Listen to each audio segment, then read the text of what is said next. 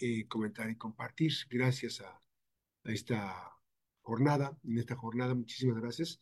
Vamos a conversar de un tema. Cada semana tenemos, gracias a la generosidad que caracteriza a el doctor Abraham Isaac Vergara Contreras, eh, le caracteriza esta generosidad de atender y de compartir esta reflexión. Eh, él es director académico de ACALI, esta Universidad Internacional de Posgrados, socio fundador de la Consultoría Internacional Valores Financieros y, por supuesto, del Grupo Cajtal. Abraham, te saludo con mucho gusto y con aprecio, precisamente siempre con esta semana, los datos con valor, estos temas relacionados con la reforma a pensiones. Abraham, ¿cómo estás? Hola Max, un gusto saludarte a ti, a los que nos escuchan, los que nos ven. Afortunadamente bien, Max, todo bien por acá, este, ya con un poquito de menos frío pero ahí, ahí, andamos.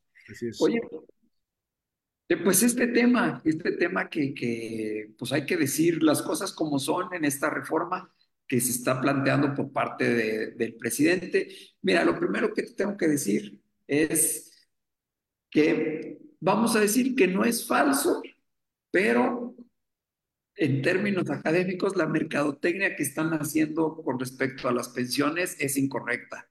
¿Por qué? Porque no es que si tú ganas 100 mil pesos te vayas a, jubilar con los 100 mil pesos. Realmente está topada.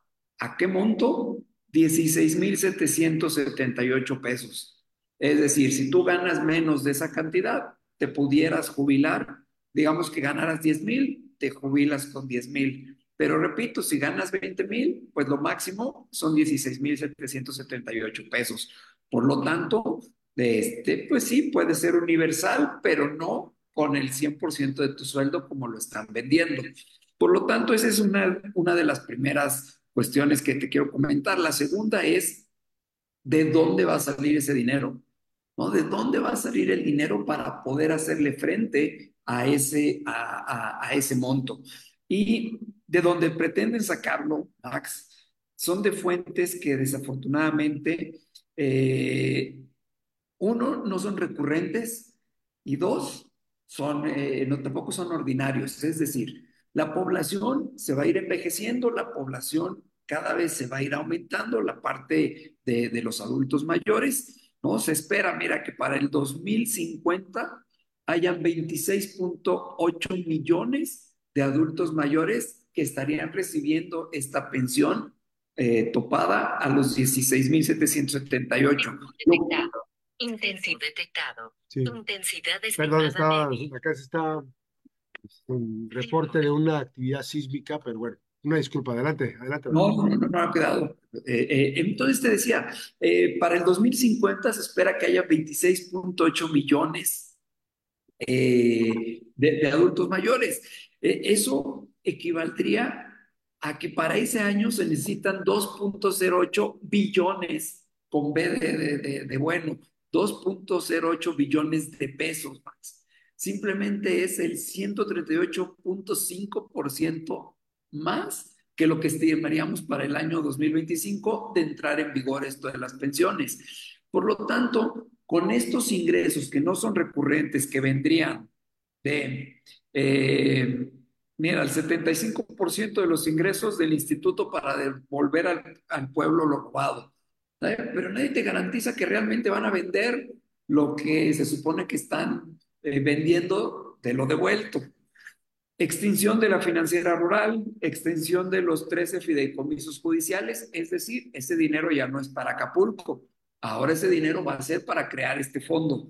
Eh, venta de inmuebles de Fonatur, si es que hay un comprador, eliminación de órganos autónomos descentralizados y desconcentrados. Este sí me da risa, Max. Ni modo, lo tengo que decir. 25% de los ingresos del tren Maya, AIFA y Aeropuerto de Sedena y Marina. Cuando estos proyectos no generan rendimiento, no generan utilidades, están subsidiados. ¿Cómo puedes tú decir que estas empresas que son proyectos no rentables van a contribuir con el 25% de los ingresos cuando no tienen ingresos? Porque los ingresos, repetimos, son de subsidios. Eh, venta, venta de inmuebles del ISTE y donaciones en general. Lo deja de manera ambigua el presidente, donde más o menos con todo esto que te dije, pues una recaudación o para crear este fondo de 65 mil millones. Totalmente insuficiente. Por lo tanto, esta reforma en pensiones tiene tres implicaciones, fiscales, económicas e intergeneracionales. Fiscales porque huele a deuda, no hay deuda. O dos, que ese sería el camino correcto, se requeriría una reforma fiscal integral. Y no le van a entrar, porque eso es generar nuevos impuestos. Sobre todo, Max, porque hay una serie de pensiones que se conocen como pensiones no contributivas, que son eh, la de adultos mayores, ¿eh? Eh, que esas hay que cubrirlas sí o, sí o, sí Las demás, bueno, pues ahí vamos contribuyendo todos los que trabajamos. Tiene, como lo verás, cuestiones económicas, y la intergeneracional, que no se ha hablado mucho, pero es darle a los adultos mayores, ¿no? Es lo que como se van pensionando, pero eso hace que descuides a las generaciones de abajo. Es decir, menos salud, menos educación, menos seguridad. Por lo tanto, por cuidar a unos, digamos que es la cobija, por cobijar a unos, estás descobijando a otros. Es totalmente inviable esta reforma ya una vez que la presentó, una vez que hemos tenido la oportunidad de leerla y, asimilarla un poco, te puedo decir que es totalmente inviable en estas condiciones que las está presentando y aparentemente tiene que ver únicamente con votos para el 2024, Max. ¿Habría implicaciones, eh, doctor, en esta cosa de, dejar una camisa de fuerza, eh, una obligación a la próxima administración que llegue, sea de su partido o sea opositor? Sí, o sea, es más, no nada más una camisa de fuerza, le estás dejando una bomba de tiempo. Eh, parece que el presidente su mayor preocupación es pasar a la historia.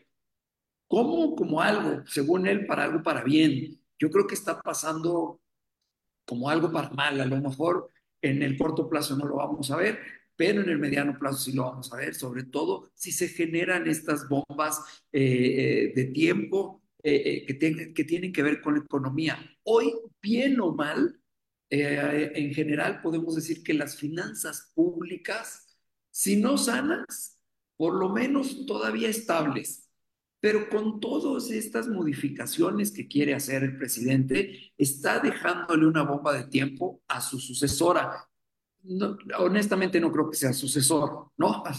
O, será Claudia Sheinbaum o será eh, pero sí les está dejando, es más, les está dejando muy poca margen de maniobra para, para poder hacer proyectos, para poder eh, reconstruir lo que se ha destruido o para continuar con, con, lo que muchos creemos que es la destrucción. Entonces, eh, se está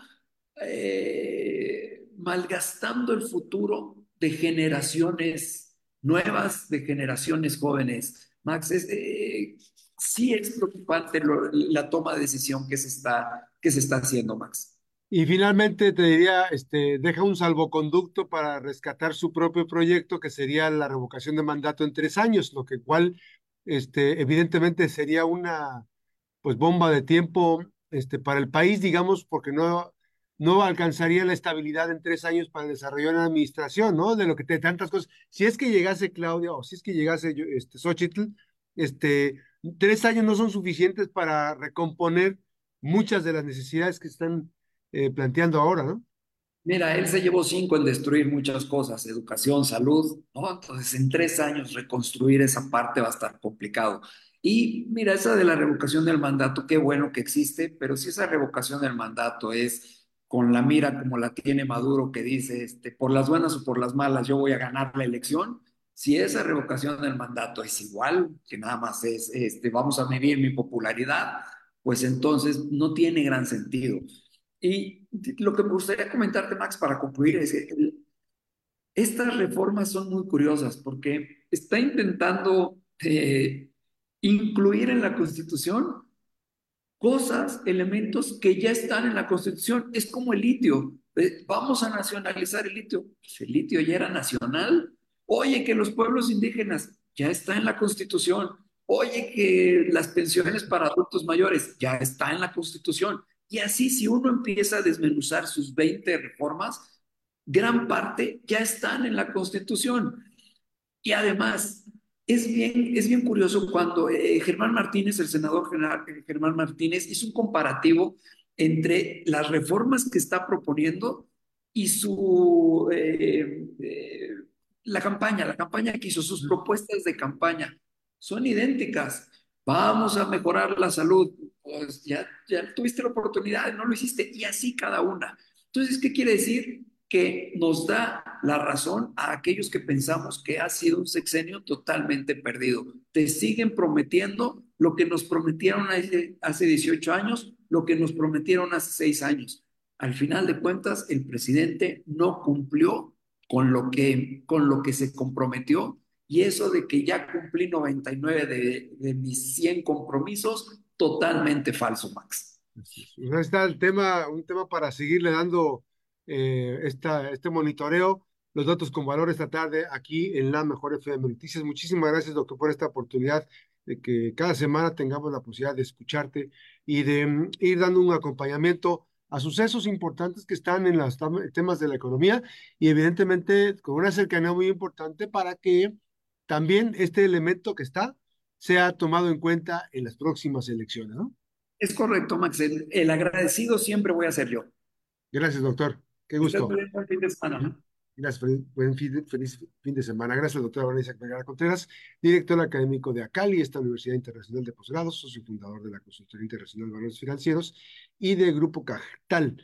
Eh, en Twitter, el eh, propio Abraham Isaac Vergara Contreras aparece como arroba A mayúscula IBC2, que son las eh, siglas de sus, la primera letra de cada uno de sus, de su nombre y sus apellidos, ¿no?